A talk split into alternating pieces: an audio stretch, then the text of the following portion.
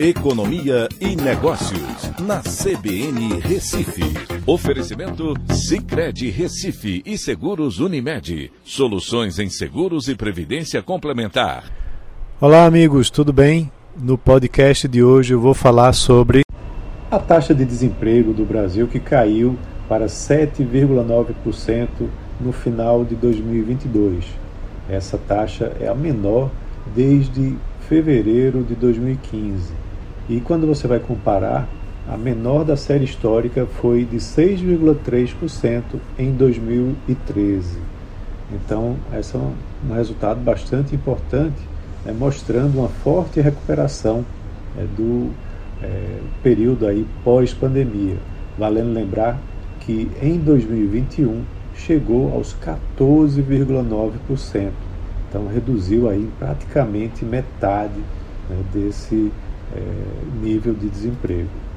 Analisando também o percentual da população ocupada, é, esse percentual é, chegou da população ocupada em relação à informalidade, esse percentual chegou aos 38,8%, que é um patamar abaixo do nível pré-pandemia. Na verdade, ele vem mostrando uma queda importante, né, mas lá no auge da pandemia chegou aos 36,5% por conta justamente do aumento né, da desocupação, mas mantendo os empregos formais.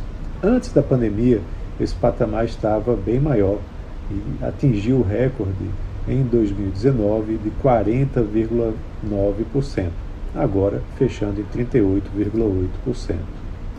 É interessante também quando a gente olha nas é, grandes regiões brasileiras, há uma disparidade muito grande entre, por exemplo, a região Nordeste, onde tem o maior patamar de taxa de desemprego de 10,9%, com a região Sul, que tem um menor patamar de taxa de desemprego, com 4,5%, nessa média nacional de 7,9%.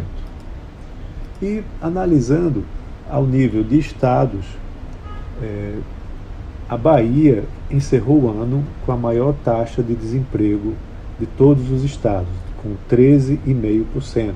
Em seguida, veio Amapá com 13,3% e em terceiro, Pernambuco com 12,3%. Analisando também a taxa de desemprego é, de acordo com as faixas etárias, aqueles trabalhadores que procuraram emprego na faixa etária de 14 a 17 anos tiveram a maior taxa de desemprego, com 29%. Depois, os de 18 a 24 anos de idade, com 16,4%, e assim seguindo adiante com as taxas de, eh, de idades, as faixas etárias, a população com mais de 60 anos tem uma taxa de desemprego de 3,4%. Ao analisar também por sexo, as mulheres têm uma taxa de desemprego fechando 2022 de 9,8%, enquanto que os homens de 6,5%, lembrando que a média para o Brasil como um todo é de 7,9%. E por último, falando sobre o rendimento médio mensal né, dos trabalhadores, ele apresentou uma recuperação, chegando ao fim de 2022 em R$ 2.808. Esse é o rendimento médio é, mensal real, ou seja, descontado da inflação, e chegou a um patamar né, parecido com aquele pré-pandemia. Vale lembrar que com a inflação durante o ano de 2021, por exemplo, chegou ao seu menor valor com R$ 2.594. Então é isso, um abraço a todos e até a próxima.